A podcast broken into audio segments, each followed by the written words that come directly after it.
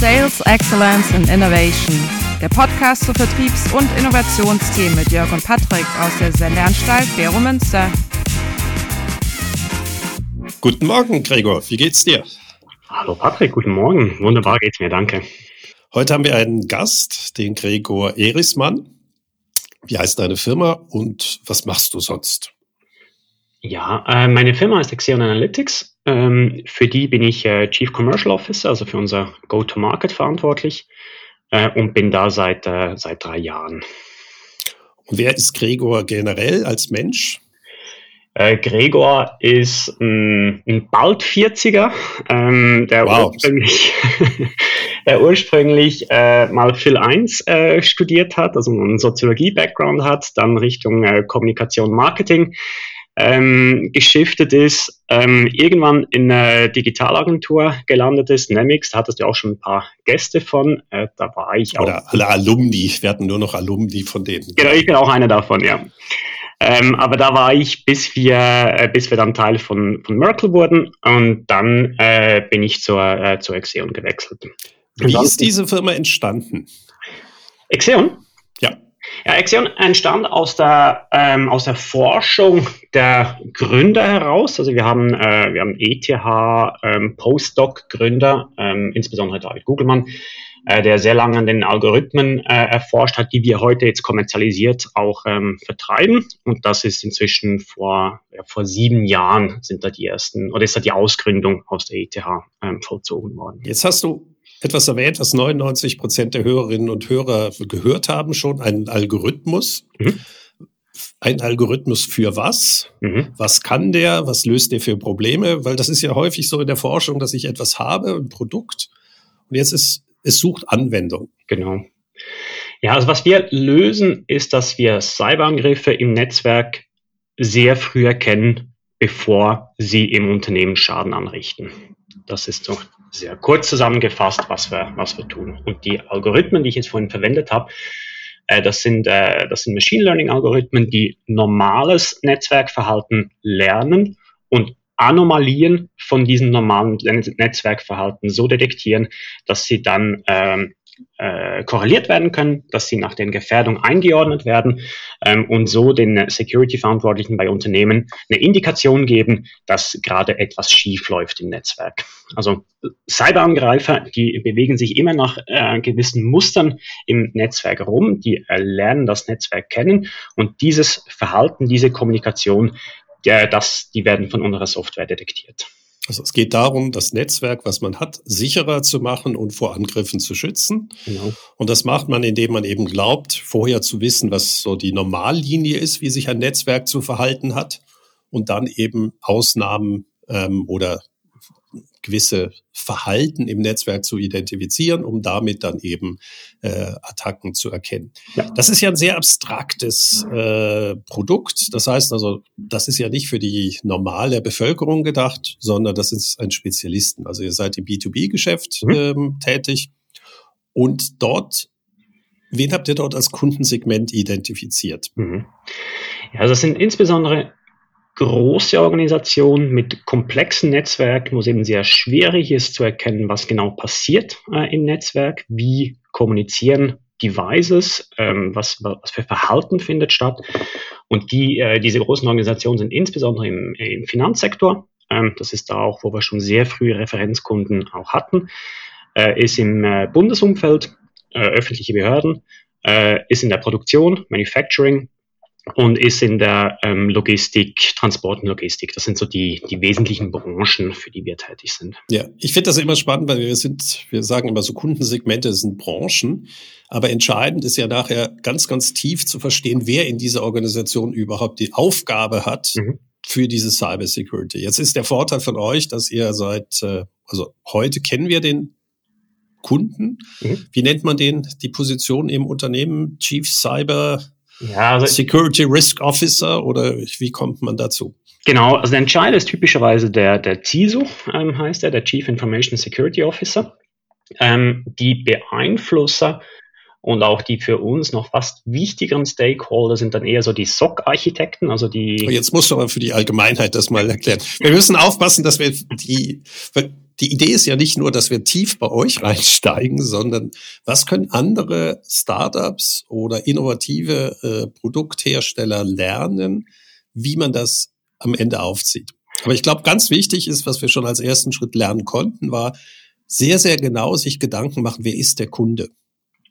Genau. Und, und welche Rollen haben beim Kunden auch welche Bedeutung in der, in der Evaluation einer Lösung wie der, der unsrigen?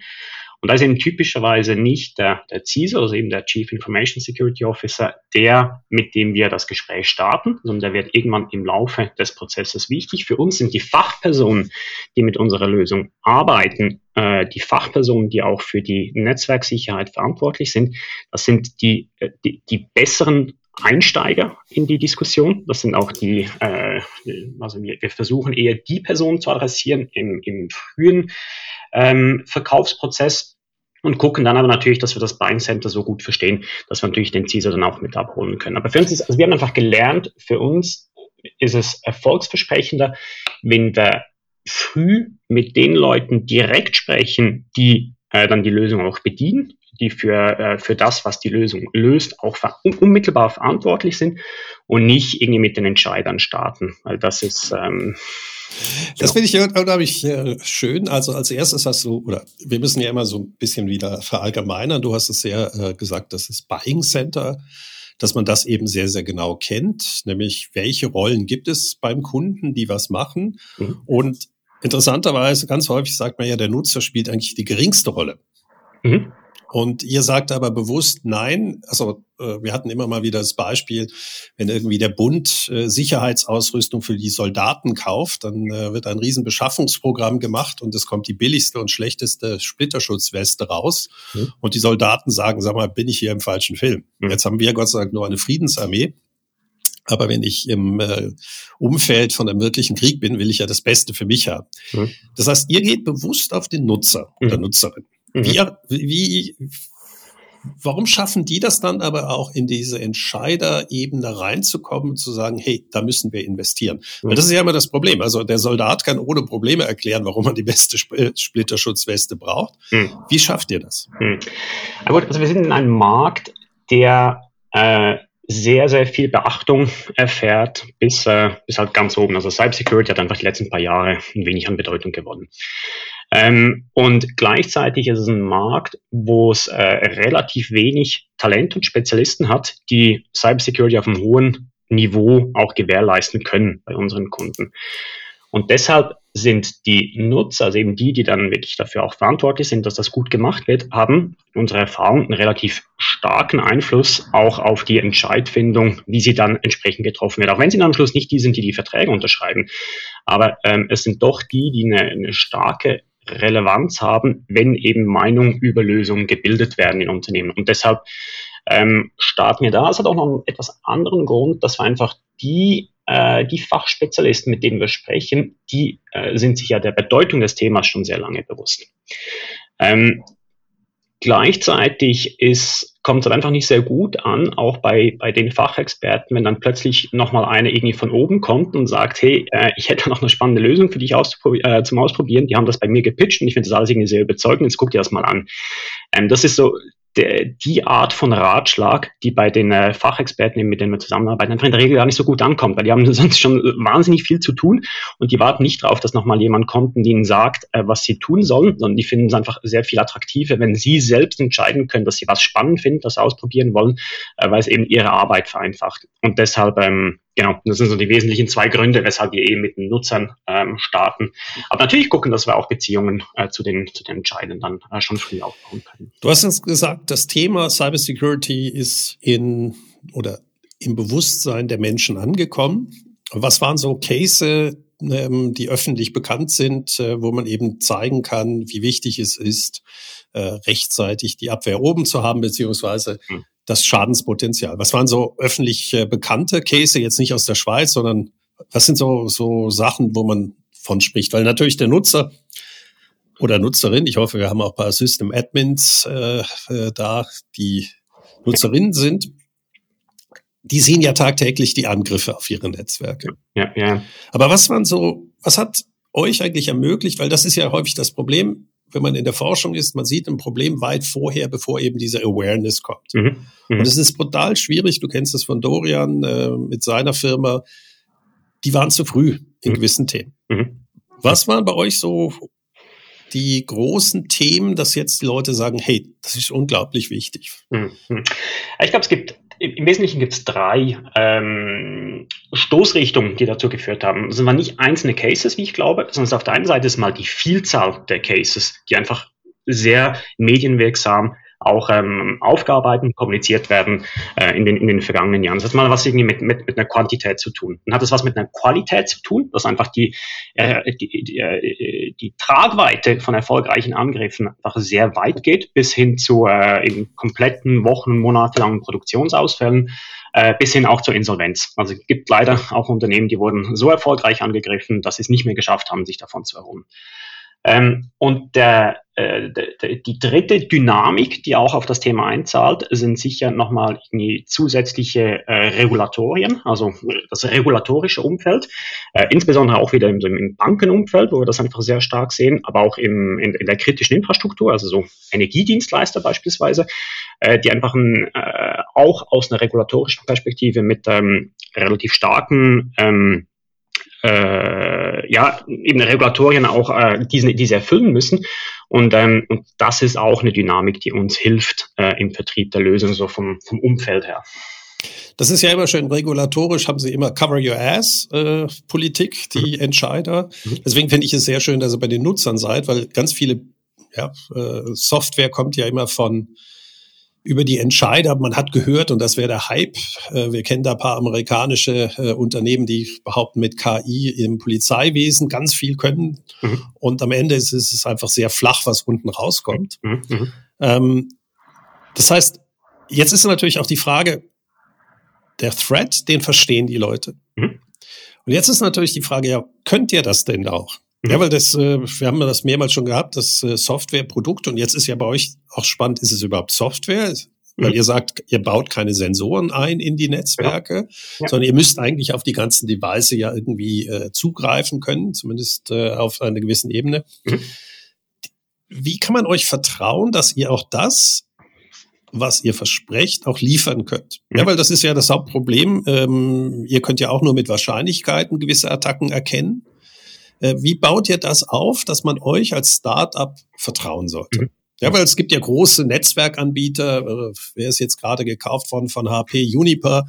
Und man denkt so, hey Kollegen, ihr müsstet doch eigentlich sowas in eurem Netzwerk haben. Vielleicht für die anderen zu erklären, wir haben eben nicht nur Computer können angegriffen werden, sondern alle Netzwerkkomponenten wie Router, ähm, und so weiter. Das heißt, ein Netzwerk ist extrem komplex. Das beginnt eben mit den Endgeräten, die ihr in den Händen habt, wie ein Smartphone.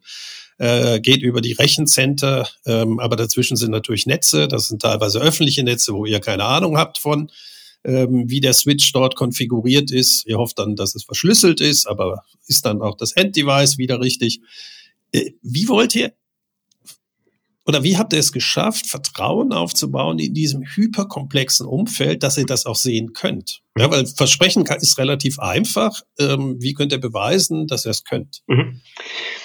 Ich will mal ganz kurz mit der Klammer starten, die du kurz geöffnet hast, und dann schließe ich die auch wieder. Aber ja, wir sind ausschließlich eine Softwarelösung, ähm, die eben nicht noch Hardware-Komponenten hat, wie sie teilweise unsere Mitbewerber haben, sondern was wir machen, wir nehmen einfach die Logdaten äh, der bestehenden Netzwerkinfrastruktur und beziehen diese zur Analyse. Ganz kurz, sind die Echtzeit oder äh, wie, wie schnell dürft ihr auf die zugreifen? Weil das ist ja mhm. äh, immer die Frage, wenn ich so einmal am Tag bekomme, ja, okay, ähm, dann kann ich ja natürlich Lücken nutzen. Wie, ja, wie, wie ja, das ist aktuell seid ihr? Also es ist nahezu Echtzeit. Das ist ein typischerweise ein Delay von fünf Minuten, ähm, den wir haben in der, in der Analyse äh, der Daten, bis dann, ähm, bis dann Alerts aus diesen Daten generiert werden. Also das ist near real time.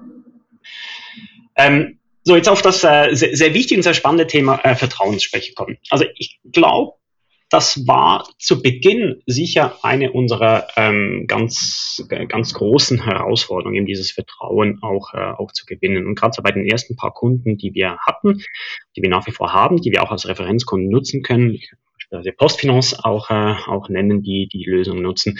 Ähm, da war das sicher ein, äh, äh auf der einen Seite mal ein Vertrauen ins Team, äh, in die Gründer, in die Technologie. Da hat sich auch ETH äh, geholfen. Und dann, ähm, was aber ganz wesentlich war und in vielen Fällen nach wie vor ist, ist, dass die Lösung über eine gewisse Zeit auch getestet wird. Und zwar im Netzwerk, also mit den, mit den, mit den eigenen Daten. Ähm, für eine gewisse Zeit äh, laufen lassen, dann beginnt die Lösung zu, äh, zu lernen, ähm, beginnt sie zu detektieren und die Qualität dieser Detektion, die Qualität der Alerts wird dann von den, von den Kunden beurteilt. Also ich glaube, diese Testphase, die heißt bei uns also Fachjargon, diese Proof of Concepts, äh, die da ge, äh, gefahren werden, das ist sicher ein ganz wesentliches äh, Vertrauenselement. Ich glaube, was äh, natürlich in der Zwischenzeit auch wichtig wurde, was in die Rocket Science, das liegt auf der Hand, sind die doch ziemlich zahlreichen Referenzkunden in verschiedenen Branchen, die wir auch zeigen können. Ähm, das äh, hilft uns natürlich äh, Stand heute, aber das sind, äh, das sind natürlich hart arbeitete Referenzkunden zu Beginn. Aber äh, jetzt heute gibt es eine Dynamik, die uns, äh, die für uns sehr hilfreich ist. Und ich glaube, was auch ein, ein wesentliches Vertrauenselement in diesem ganzen Infrastrukturthema ist, ist, dass ähm, sehr oft im Bereich Security, im Bereich Monitoring eben nicht best, äh, eben nicht irgendwie Plattformlösungen von äh, schon bestehenden Netzwerkkomponenten, Netzwerkanbietern gewählt werden wollen, sondern bewusst auch auf Best of Breed gesetzt wird, um so eine neutrale Stelle zu haben, die eben die anderen Komponenten auch anguckt. Weil natürlich, ja, wenn ich, äh, wenn ich Komponenten eines Netzwerkherstellers, du hast jetzt Juniper vorher genannt, dann wird Juniper auch Lösungen haben äh, in, in dem Bereich. Aber dann ist es nicht die, die, also es ist immer schwierig, auch aus Governance-Perspektive, wenn dann dieselbe Lösung ähm, auch monitort, was die Lösung macht, die eben im Ursprung auch gekauft wurden. Und deshalb haben wir so diese Vendor-Vielfalt im Bereich Security. Das ist etwas, was, äh, was uns oft ähm, auch in die Hände spielt. Und dann vielleicht noch vierter Punkt äh, im Zusammenhang mit Vertrauen. Ähm, wir arbeiten sehr aktiv und sehr intensiv mit einem, äh, mit einem Channel. Ähm, äh, Ökosystem äh, zusammen. Das sind so verschiedene Arten von, von Channel-Partnern, mit denen wir zu, zusammenarbeiten. Und das sind natürlich auch ganz wichtige Endorsers bei, bei den Endkunden, weil das sind typischerweise sind das wirklich die Vertrauenspersonen, die auch die Berater sind und, äh, und eine Entscheidfindung auch, ähm, auch helfen. Also ich glaube, das sind so die, die Komponenten. Also vielleicht kann man das, ohne dass ich jetzt, äh, ich versuche was zusammenzufassen, ohne dass ich das genau von euch weiß. Also bitte widersprich mir. Das heißt, am Anfang habt ihr euren Sales eben selber aufgezogen, ähm, um eben Referenzkunden zu bekommen, ähm, um eben dieses Vertrauen zu entwickeln. Mhm. Wir hatten immer mal wieder diese Unterscheidung zwischen physischen Produkten, die kann ich eben vor dem Kauf beurteilen. Dann habe ich Erfahrungsprodukte die kann ich erst, wenn ich sie eine gewisse Zeit benutzt habe, kann ich sagen, ob sie gut oder schlecht sind. Und dann gibt es Produkte, die kann ich eigentlich überhaupt nicht beurteilen, sondern ich muss ein äh, Vertrauen entwickeln. Mhm. Ähm, dass zum Beispiel Patche rechtzeitig kommen, dass äh, wenn neue Angriffsvarianten kommen, dass ich das nachgespielt äh, habe. Mhm. Und deswegen ist es so schön bei euch, äh, man kann, ihr habt das eben schon im Sales-Prozess eigentlich eingebaut und da werden wir vielleicht auch drauf kommen, dass ihr aber jetzt bleiben wir erstmal bei den Sales Channels. Also am Anfang selber gemacht und dann merktet ihr natürlich, dass es äh, Channel Partner gibt, also äh, Vertriebspartner. Das sind dann häufig so äh, Ingenieurfirmen, Engineering Firmen, die eben die Netzwerke für die Kunden teilweise ingeniert haben, teilweise betreuen. Und mit denen habt ihr dann eine Art Partnermanagement aufgebaut. Genau. Genau. Also wir haben eigentlich zwei Klassen von, äh, von Channel-Partnern. Also auf der einen Seite sind das ähm, sogenannte Reseller, die so im Wesentlichen die Lösung nehmen und sie weiterverkaufen und jeweils für den Tech-Stack bei Kunden verantwortlich sind, die Lösung dann aber vom Kunden selbst betrieben wird. Oder es sind Managed Security Providers, ähm, die unsere Lösung nehmen und auf Basis dieser Lösung ein, äh, ein Stack an Services aufbauen und dann die Services verkaufen. Weil eigentlich der Endkunde gar nie mit unserer Technologie direkt zu tun hat, sondern eigentlich nur Services bei unserem äh, Channel-Partner kauft. Ja, ich bin ja früher bei Swisscom IT Services gewesen, die betreibt ja Bankensoftware und Banken mhm. äh, Rechencenter und hat natürlich ganz viele Netzwerkkomponenten. Das wäre dann also so ein äh, Channel-Partner ja. von euch. Ja. Keine Ahnung, ob sie sind. Swisscom aber ja, genau. Ja. die könnten dann eben nicht nur ihre eigenen Netzstrukturen, sondern der Luzerner Kantonalbank äh, eben auch anbieten, dass sie bis zum Endgeräte-Device äh, eben dieses Intrusion Detection und so weiter äh, machen würden. Das ist jetzt ist das natürlich für wie viele Mitarbeiterinnen und Mitarbeiter habt ihr? Wir sind 40. Jetzt ist das natürlich eine riesen Herausforderung. Ähm, wir können da relativ einfach drüber reden, dass wir dann Channel-Partner finden und so weiter. Die müssen ja alle betreut und akquiriert werden. Wie habt ihr euren Sales organisiert, mhm. Äh, dass der auch effizient ist und eben, man kann ja mit unheimlich, also ich rede ja mit sehr vielen Startups, mhm. Und häufig ist es dort immer das Problem, dass man irgendwelche komischen Innovationsmanagerinnen und Managern beim Kunden hat, die aber überhaupt keine Umsatzverantwortung äh, haben. Das heißt, man bekommt irgendwie 100.000 äh, Spielgeld, aber ihr wollt ja Umsatz richtig mhm. schreiben. Mhm. Wie habt ihr das mit euren beschränkten Ressourcen aufgebaut? Seid ihr systematisch vorgegangen? Äh, am Anfang ist es natürlich häufig äh, vielleicht ein bisschen unstrukturierter. Mhm habt ihr, wie ist euer Sales Approach oder Sales Ansatz im Identifizieren eurer Targets? Wie habt ihr das, seid ihr das angegangen? Ja, ja. Also, ich glaube, das ist ein, äh, eine Frage, an die wir, an der wir weiterhin jeden Tag lernen. Ähm, und ich glaube nicht, dass wir eine Silver Bullet schon gefunden haben, aber äh, ich glaube, wir werden immer besser in dem, was wir, äh, was wir tun. Jetzt ich, ich glaube, was ganz wichtig ist, und das hast du auch gesagt, also das ist also im, im ganzen Channel-Bereich, ähm, brauchen wir eigentlich eine ähnlich harte Systematik, wie wir sie auch bei den Endkunden haben, in der Identifikation, in der, in der Evaluation und auch in der Ansprache von möglichen Channel-Partnern. Weil auch im Channel-Umfeld, wie bei Endkunden, gibt es das, das Spielfeld der Möglichkeiten ist extrem groß. Und da sehr systematisch zu sein, mit wem wir weshalb oder auf wen wir weshalb auch, äh, auch, auch zugehen, wen wir weshalb ansprechen, wem wir auch welche, welche Value Proposition äh, bieten können, das ist extrem wichtig. Und das ist, glaube ich, auch etwas, was wir erst etwas später dann auch gelernt haben. Ich glaube, so Value Proposition in Richtung Endkunden, das war relativ früh äh, sehr klar. Also wir haben über die Algorithmen äh, gesprochen und welches Problem diese Algorithmen lösen. Fair enough. Ähm, aber wie wir unser Businessmodell auch, auch ausgestalten und weiterentwickeln, damit das eben für die Channel-Partner möglichst attraktiv ist, ähm, unsere Lösung zu nutzen und in Richtung Endkunden zu vertreiben, äh, das ist etwas, was wir erst so in einem zweiten oder dritten Schritt ähm, äh, auch gemacht haben und wo wir einfach auch stets äh, auch im Refine sind, dass wir das möglichst, äh, möglichst attraktiv ausgestalten können. Ähm, und das ist also diese, diese äh, strenge Systematik, auch so dieser Aufbau des Funnels, äh, wie wir sie für den Kunden auch haben, auch für den Channel. Ähm, das ist etwas, was wir jetzt die letzten, äh, die letzten Jahre eingeführt haben und was uns jetzt hilft, mit den, mit den Channel-Partnern zusammenzuarbeiten, äh, die wirklich auch ein hohes Interesse haben an der Nutzung von einer Lösung wie der unsrigen. Und jetzt ähm, noch kurz auf deine Frage hin, ja, wie machen wir das denn so im, im Daily Doing? Es gibt im Wesentlichen gibt's zwei äh, Approaches, wie wir dann auch Opportunities gemeinsam mit Channel-Partnern bearbeiten. Entweder äh, sind das Opportunities, die vom Channel-Partner bereits betreut werden, also bestehendes Kundenset vom, ähm, vom Partner, äh, wo, wo der Partner Cross-Upselling äh, drauf macht. Oder es sind aber äh, Endkunden, die wir erst ansprechen, wo wir ein Interesse äh, identifizieren und die wir dann zum Channel-Partner bringen, um einfach dem, eben dem Partner auch äh, zu zeigen, dass wir genau gleich wie er auch im Endkundenmarkt aktiv sind und halt einmal bringt der, der Partner was, einmal bringen wir was, ähm, aber dass das da auch eine eine, sehr, sehr partnerschaftliche Beziehung ist, wie wir Opportunities generieren und diese dann entsprechend auch gemeinsam abwickeln. Jetzt ist das natürlich auch von der Software äh, etwas anders, äh, wenn ich sie selber betreibe oder ich habe noch einen Channel-Partner, ich habe dann natürlich noch mehr Rollen in dem Ganzen. Mhm. War das Produkt, im, es sind ja zwei Fragen, die man immer hat im Geschäftsmodell. Einerseits diese Value Proposition, die dann eben sehr spezifisch pro Kundensegment ist. Welche Aufgabe löse ich? Natürlich ist es am Ende für beide für die Vertriebspartner, also das für alle, die den Begriff Channel nicht immer verwenden, beziehungsweise für die Endkunden mhm. ist natürlich Sicherheit ist das, was am Ende kommt, aber der Channel-Partner möchte ja das as a Service, also als Dienstleistung betreiben. Mhm.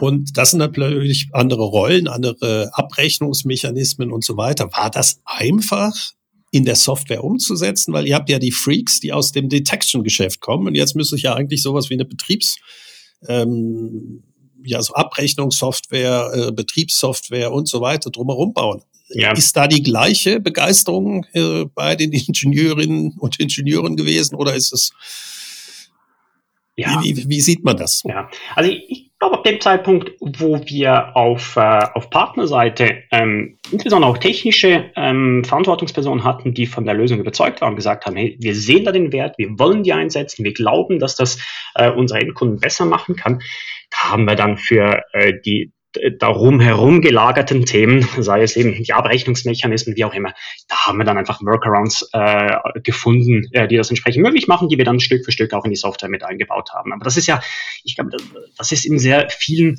Fällen von, von so jungen Unternehmen, ähm, ist es so, dass halt ein Stück weit braucht im ersten Schritt mal etwas Kreativität, wie Dinge äh, gelöst werden, die eben noch nicht fix in der Software eingebaut sind, sondern sind dann irgendwie eben halt, äh, teilweise auch händische ähm, Workarounds äh, die dann einfach Stück, und, Stück für Stück so implementiert werden, ähm, dass, sie, äh, dass sie Teil des fixen Angebots werden.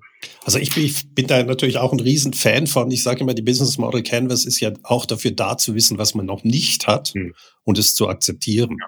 Also für mich ist der, der größte Fehler, dass man äh, schon auf die Canvas raufschreibt, als ob man was hätte. Und ich habe mal einen Artikel geschrieben, der hieß Leave Blanks Blank. Mhm.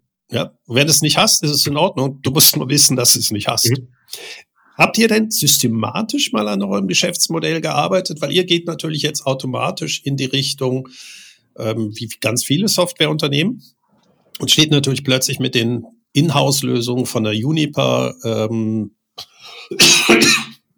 und den anderen Netzwerkbetreibern äh, oder nicht Netzwerknetz äh, Router-Herstellern äh, im Wettbewerb. Mhm. Habt ihr euch mal überlegt, auch einfach nur eine Tech-Firma zu werden, die eigentlich die als Kunde annimmt. Mhm. Ja, weil wir haben ja die gleiche äh, The Thematik haben wir jetzt bei OpenAI. Mhm.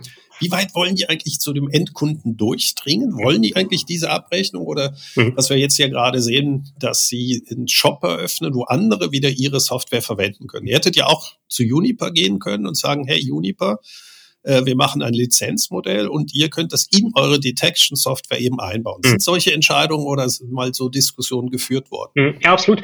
Und haben wir ja auch umgesetzt, weil im Prinzip das, was du beschreibst, ähm, so funktioniert jeder Managed Service Partner, also jeder Partner, äh, der eben nicht die Lösung an einen Endkunden weiterverkauft, sondern der die Lösung nimmt und darauf Services aufbaut, die er in sein Serviceportfolio äh, integriert und dann entsprechend Richtung Kunden ähm, verkauft, der, der, arbeitet genauso. Also der, da weiß der, der Endkunde kennt die Technologie da nicht, sondern kennt nur den Service äh, des, äh, des Serviceanbieters. Und eben das Swisscom beispielsweise arbeitet so. Wir haben andere Partner, die, die auch einfach Managed Services im Security-Bereich anbieten. Ähm, und die machen das genauso. Also die nutzen die Technologie, um auf diese Technologie Services aufzubauen. Da haben wir auch ein anderes Geschäftsmodell tatsächlich. Ja. Also da brauchen wir andere, äh, andere Berechnungsmetriken, äh, da brauchen wir ein anderes Preismodell, ähm, das wir dann ähm, eben mit den entsprechenden Servicepartnern ausgearbeitet haben. Ja.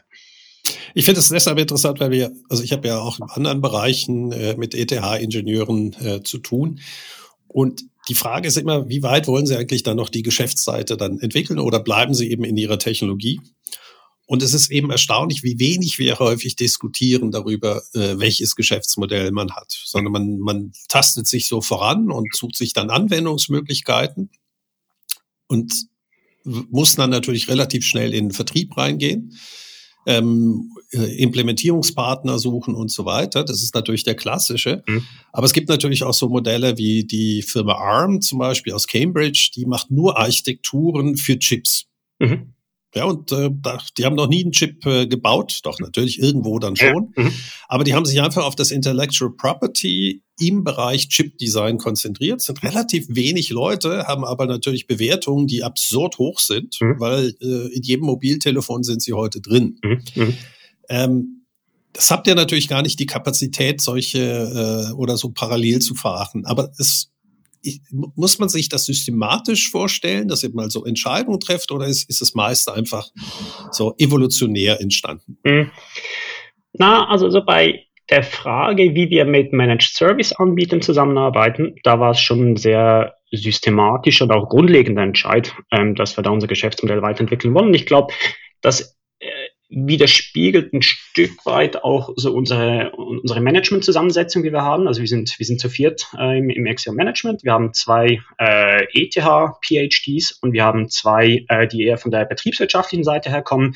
Ähm, und daher, glaube ich, haben wir auch eine sehr ausgeglichene Diskussion immer wieder darüber, äh, wie wir auf der einen Seite äh, Geschäftsmodelle, Vertriebskanäle, Go-to-Market, ähm, aber auch interne Organisation weiterentwickeln und wie das äh, dann auch zusammenspielt mit der, mit der Software, mit dem Tech-Stack, mit, der mit der Skalierbarkeit äh, der Lösung, weil das ist natürlich auch so ein Managed Service Provider, äh, der hat in der Tendenz eher mehr und kleinere Kunden, wie wir sie haben, wenn wir im, im Reselling-Modell äh, entsprechend arbeiten. Das führt wieder zu etwas anderen äh, Anforderungen auch an die Technologie und deshalb braucht es auch die unterschiedlichen Perspektiven der Entscheidfindung. Das ist natürlich auch, äh, also jetzt bist du da die falsche Person wahrscheinlich, aber du hast natürlich viel äh, gehört. Man muss ja auch den Code einigermaßen kontrollierbar halten. Der Kernel, also der Kern eurer Software ist natürlich dieses Detection. Mhm. Und jetzt hat natürlich jedes Geschäftsmodell, äh, was ihr macht, andere Herausforderungen. Mhm. Also wenn ich jetzt eben klein, also der Swisscom, die dann über unterschiedliche Parameter äh, oder Grenzen ihrer Kunden geht. Also sie haben selber Netzwerkkomponenten, dann haben sie äh, Komponenten, die sie für die Kunden betreiben, dann haben die Kunden noch äh, Netzwerkkomponenten. Äh, geht ja auch auf die Endgeräte, also die Netzwerk-Traffic, äh, der zum Beispiel vom Laptop geht ja auch auf den ein. Genau. Aber er geht nicht auf den Laptop selber. Genau, ja, das sind dann andere, ist eine andere Klasse von Lösungen, die das macht. Aber wie sich, wie der Laptop im, im Netzwerk kommuniziert, weil typischerweise ist das ja der Start eines Cyberangriffs. Also du kriegst eine Phishing-Mail, äh, über, über die Phishing-Mail kriegt ein Angreifer Zugang zu einem Laptop und dann beginnt der Laptop komische Sachen zu tun im, im, im Netzwerk. Äh, und deshalb ist natürlich die, äh, die, die Laptop-Perspektive im Netzwerk äh, für uns auch sehr wichtig. Ja. ja, und das ist natürlich, eben das, ich war ja auch lange bei der Swisscom, da war ja immer die Frage, ja, was ist im Netz, was sind äh, im Außenbereiche? Und wir haben ja heute immer breiter, mhm. oder wir greifen ja auf immer mehr Komponenten zu, mhm. die eben uns nicht selber gehören. Mhm.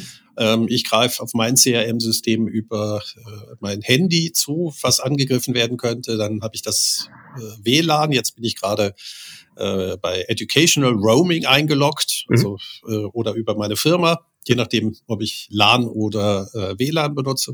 Die ETH sitzt direkt neben meinem Büro. Mhm. Deswegen habe ich eben das äh, Educational Roaming wieder drin. Mhm.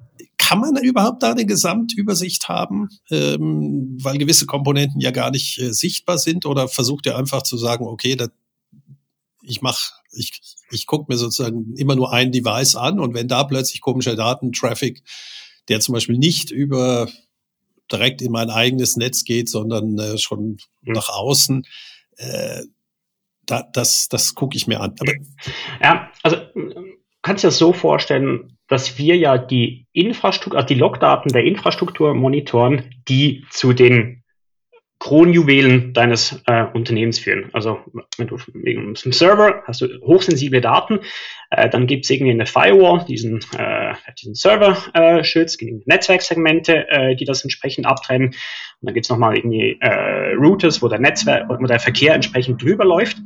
Und wir, wir gucken uns ja dann die Logdaten dieser Komponenten ähm, äh, an. Deshalb, also wir alles, was über äh, diese, die, diese kritische Netzwerkinfrastruktur geht, das können wir entsprechend monitoren. Jetzt, wenn irgendwie halt ähm, Dinge passieren, die außerhalb dieses Perimeters sind, ja, äh, dann, dann kann es auch mal Dinge geben, die wir nicht sehen, aber das ist dann eben auch außerhalb deiner kritischen Daten. Und deshalb äh, arbeiten wir uns auch mit Kunden äh, so im Netzwerk vor, dass wir uns angucken, wo sind die kritischen Daten, wie sind die geschützt, ähm, welche Infrastruktur gibt es, die diese kritischen Daten schützen, welche Logdaten generieren die und die beziehen wir dann in die Analysen mit ein. Ich, ich finde das schön, dass du sagst, die Kunden sollten ja eigentlich wissen, welche Komponenten sie haben. Mhm. genau, jetzt lachst du, ich lache auch auch, weil das ist, glaube ich, genau meine Frage. Das ist ja das Erstaunliche, dass wir Netzwerkstrukturen haben, die wir gar nicht mehr kennen. Mhm. mhm. Ja, das ist, äh, das sind Komponenten drin, die keine Updates und so weiter haben. Mhm. Macht ihr in dem Bereich, weil es geht ja nicht nur darum, dass man deditiert, sondern auch sagt, hey Kollegen, das sind Komponenten, die ihr vielleicht gar nicht mehr braucht, die äh, Update-Zyklen sind nicht äh, gefahren worden oder es wird gar nicht mehr abgedatet. Ja. Ist das auch noch eine Aufgabe, die ihr für die Kunden löst? Ja, das ist eine Aufgabe, die Sie mit unserer Lösung auch mitlösen können. Ich würde ja nicht irgendwie zu unserem so Kernleistungsversprechen zählen wollen. Ähm, aber es ist natürlich aufgrund der, der Analysen, die wir fahren, aufgrund auch der Visualisierung, die wir in der, in der Lösung drin haben, äh, bietet sich an, mal genau hinzuschauen, ähm, ist denn wirklich das Netzwerk so, wie ich geglaubt habe, dass das, dass das der Fall ist? Wir haben gerade äh, vor kurzem hatten wir eben so ein Proof of Concept, äh, an dem wir herausgefunden haben, dass noch äh, eine Tochtergesellschaft in äh, China mit ans Netzwerk äh, rangehängt ist, was eigentlich gedacht war, dass das gar nicht der Fall ist und entsprechend plötzlich nochmal ein komplett neues Netzwerk äh, gefunden, in Anführungszeichen wurde von, äh, von unseren Kunden. Und das sind natürlich auch spannende Diskussionen dann, ähm, die wir, die, die wir gemeinsam mit dem Kunden auch führen, äh, wie dann damit äh, auch umgegangen werden kann und wie das vielleicht in Zukunft auch verhindert werden kann. Jetzt könnten wir das noch extrem weiter treiben, weil ich glaube, eine der größten Herausforderungen wird ja natürlich sein, wenn ich auch noch auf die Endkundengeräte, du hast ja gesagt am Anfang, ihr hättet auch Manufacturing. Mhm.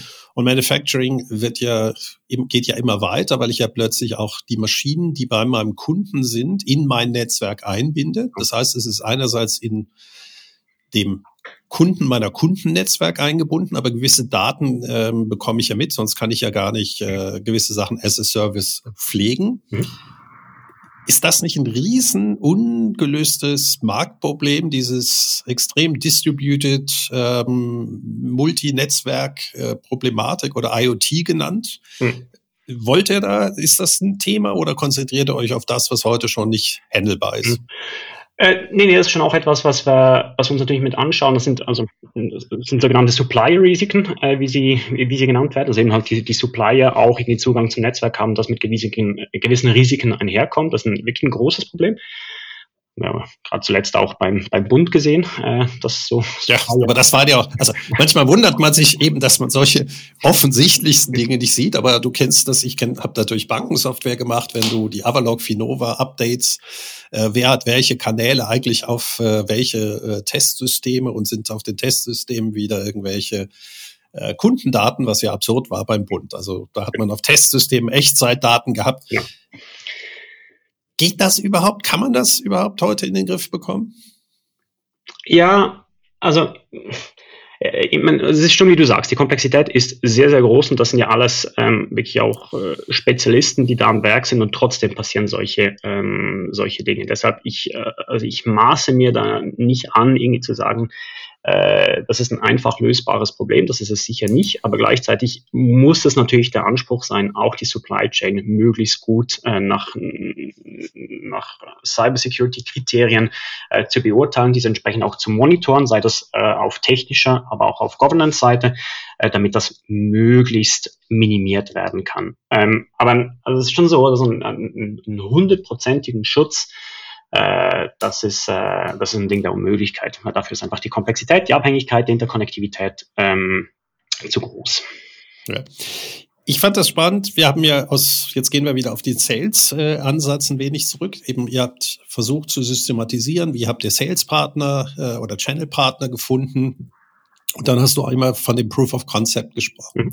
Das heißt, ihr habt eine Art Funnel Management bevor ihr eben, dann macht ihr eine Offerte und in dieser Offerte legt ihr einen Prozess fest, wie das Produkt beim Kunden eingeführt werden mhm. kann.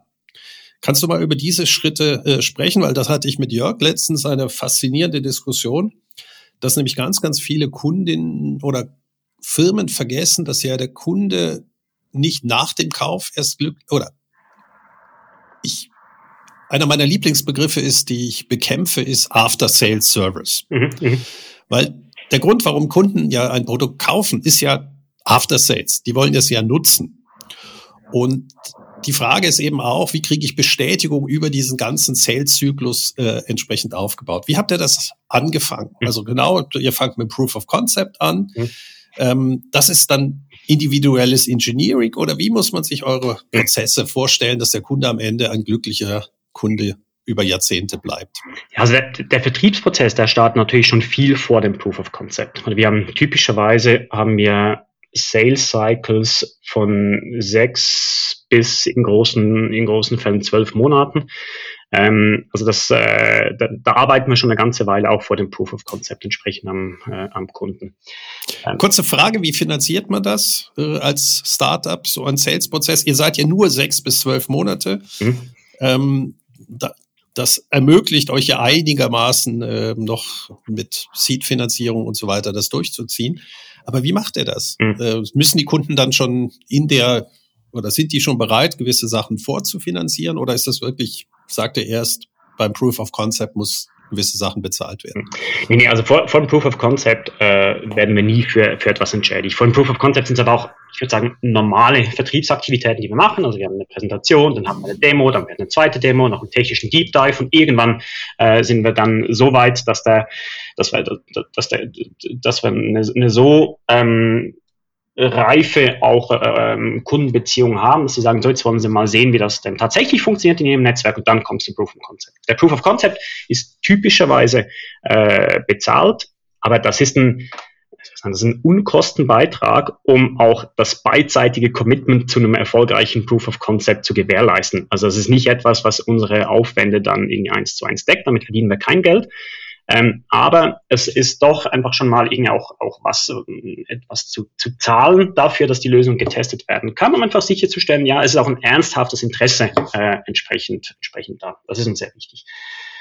Ähm, und dann, ich was für den Proof of Concept einfach wichtig ist, ist, dass vor dem Proof of Concept nochmal äh, die Erfolgskriterien des Proof of Concepts gemeinsam mit dem Kunden äh, sehr genau definiert werden. Man sagt, hey, wenn A, B, C, D erfüllt sind, dann war es ein erfolgreicher Proof of Concept, um das nicht dann zum Schluss des Proof of Concepts miteinander erörtern zu müssen, ja, war es jetzt ein guter Proof of Concept oder nicht, sondern das wirklich von Beginn weg äh, miteinander auch zu, äh, zu vereinbaren.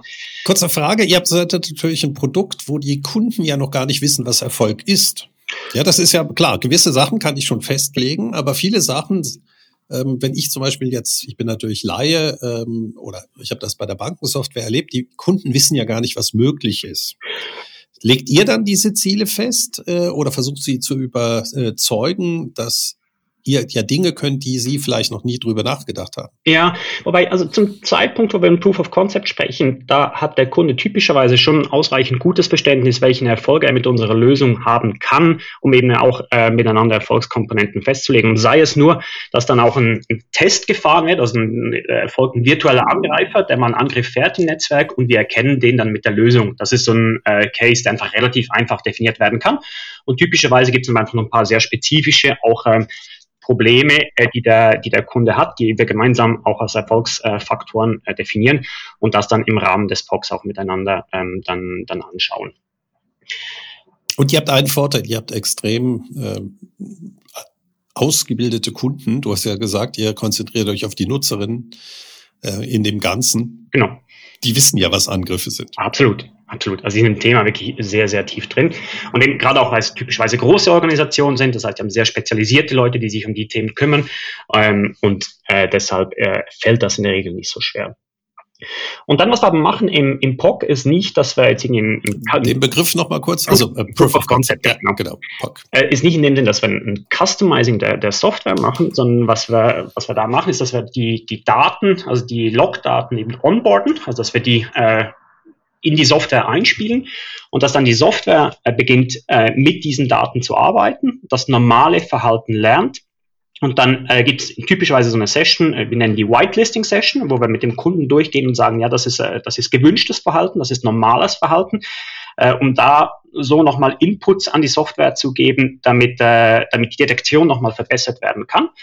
Ähm, und dann ist das in der Regel nochmal so eine Frage von zwei bis vier Wochen, äh, die, die der Kunde dann tatsächlich mit der Software arbeitet, nachdem eben die Whitelisting-Session äh, stattgefunden hat und dann die, ähm, die Alerts zu analysieren und dann zu verstehen, was hat, äh, eben was hat die Software detektiert, ähm, ist das, äh, hat das einen Wert ähm, für, äh, für den Kunden, um dann zu, zu entscheiden, ob das direkt in die Produktion überführt werden soll oder ob es nochmal einen Zwischenschritt dann, äh, dann braucht. Aber das ist so typischerweise so ein Proof of Concept ähm, abläuft.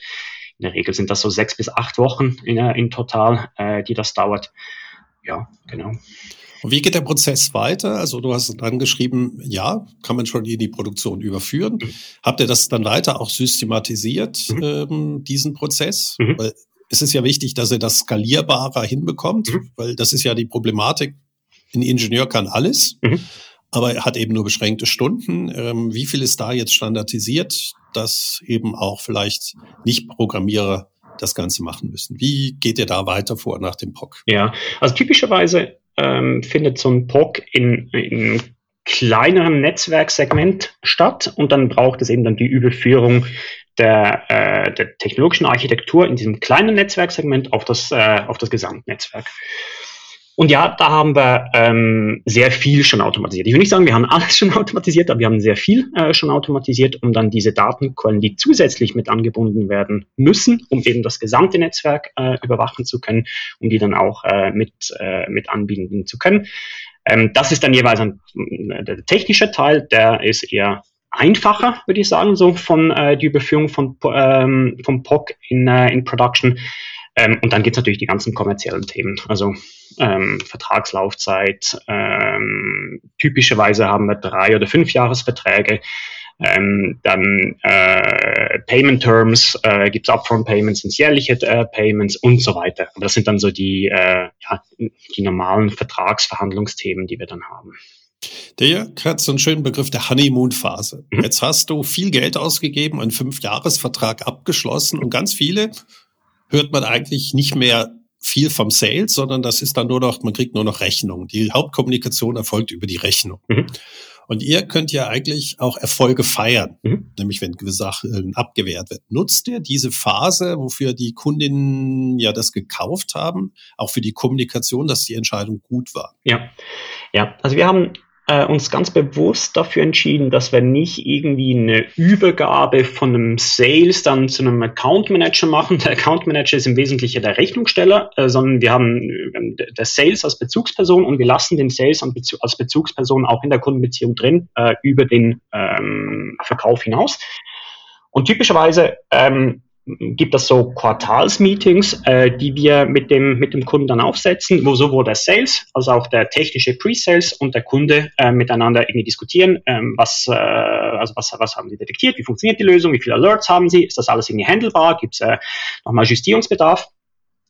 Ähm, um, um eben sicherzustellen, dass der Wert auch über die Gesamtlaufzeit ähm, hoch bleibt für, äh, für den Kunden. Weil natürlich, meine fünf Jahre ist eine, oder drei Jahre, fünf Jahre ist eine schöne Laufzeit, aber wir haben jetzt auch die ersten fünf Jahresverträge, die zum Ende kommen und, äh, und Renewals sind für uns, äh, sind für uns ganz wichtig.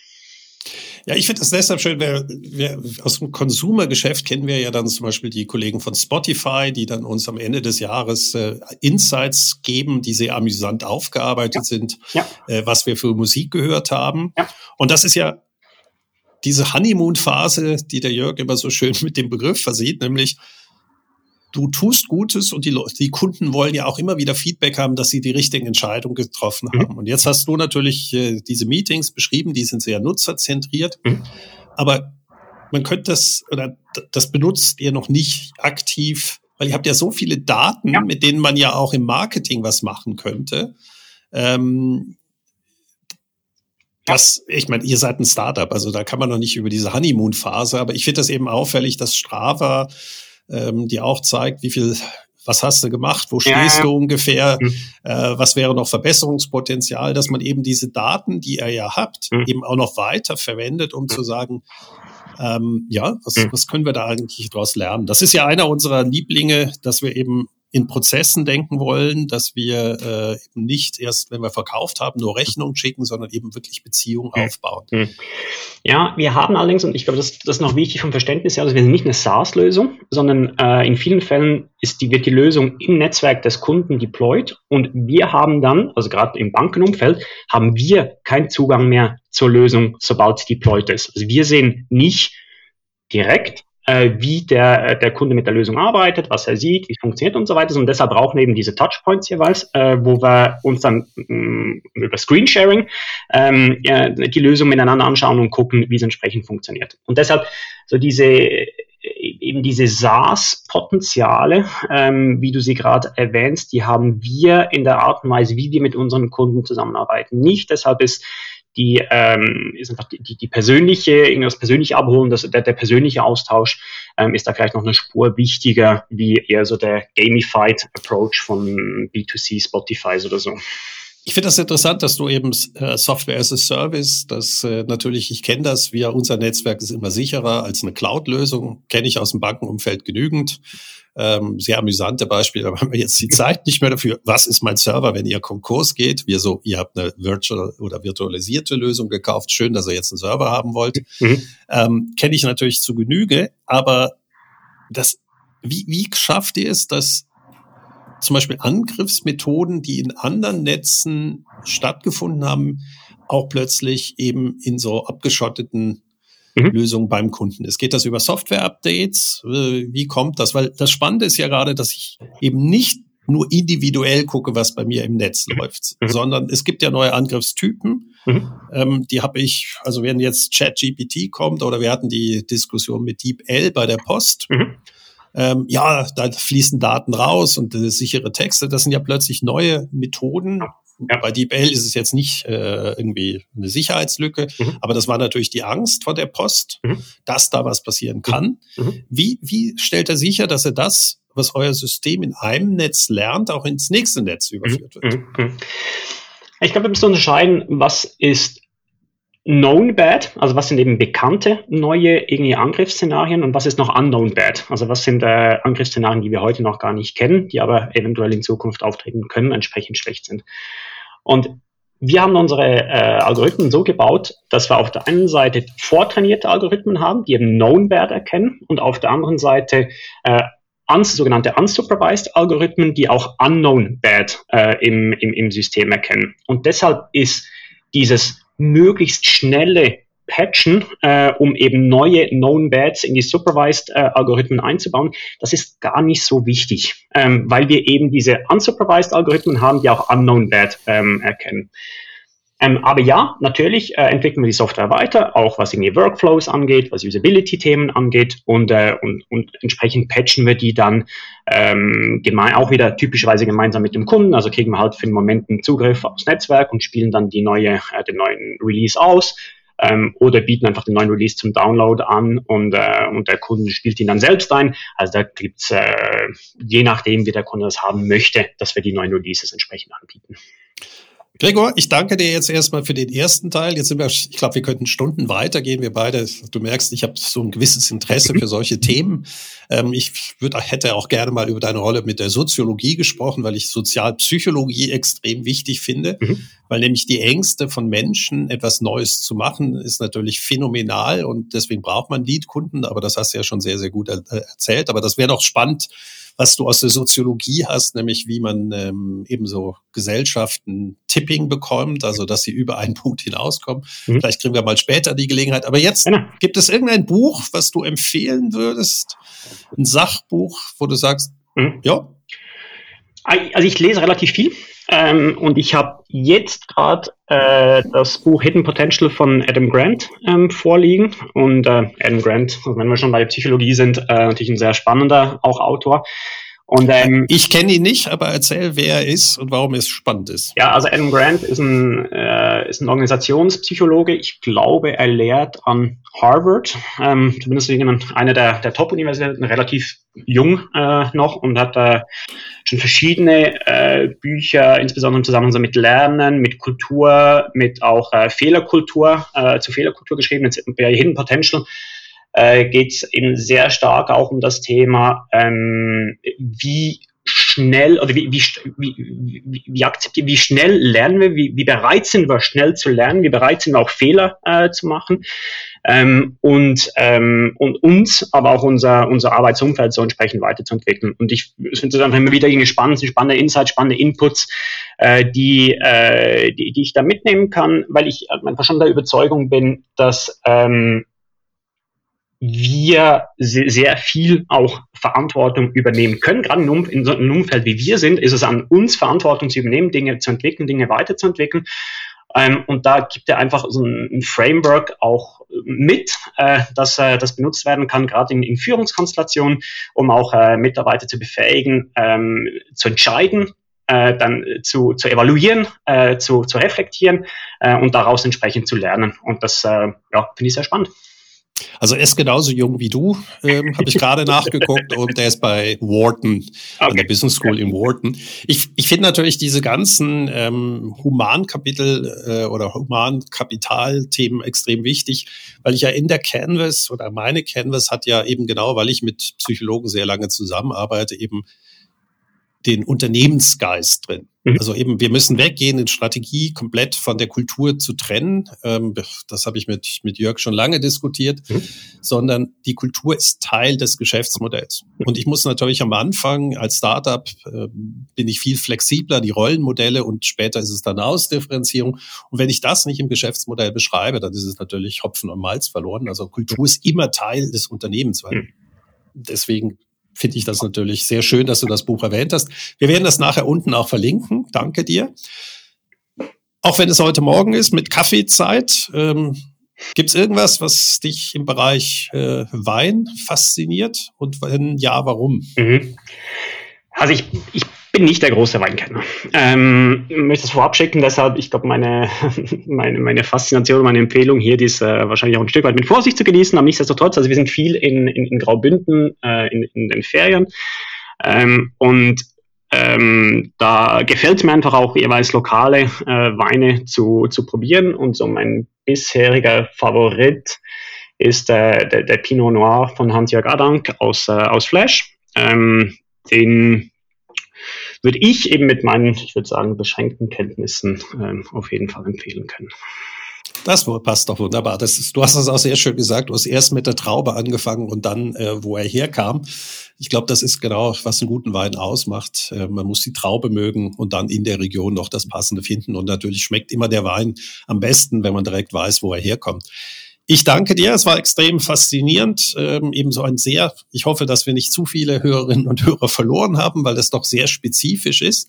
Aber ich glaube, was wir alle von dir lernen konnten, war, wie man Produkte, die eben erklärungsbedürftig sind, verkaufen kann, nämlich dieses komplexe Buying Center zu verstehen und ähm, nicht eben von Top Down. Auch da gibt es genügend, äh, die das machen. Äh, ich glaube, du warst ja in Davos auch schon. Also man muss beide Seiten bespielen, aber ich finde es interessant, dass ihr eben über die Nutzer kam, die eben auch Freaks sind. Mhm. Und wir könnten jetzt auch noch Stunden darüber sprechen, wie man Communities aufbaut unter diesen Freaks, weil wir haben über Marketing ja noch gar nicht mhm. gesprochen, mhm. ähm, nämlich lass die Kunden erzählen darüber. Mhm. Ich glaube, da kann man sehr viel auch andere lernen, nämlich wenn sie Produkte haben, die erklärungsbedürftig sind, äh, wie kann man das aufbauen. Ich danke dir äh, sehr, sehr für das Gespräch und ähm, ich wünsche euch viel, viel Erfolg. Tolles Unternehmen. Vielen Dank. Und sehr gerne. das Risiko ist da. Merci, danke. Danke, Patrick. Danke dir, Gregor. Ciao. Bis dann. Tschüss. Ciao. Eine Produktion von Customers X und Fluid Minds im Auftrag des Center for Sales und Retail der Hochschule für Wirtschaft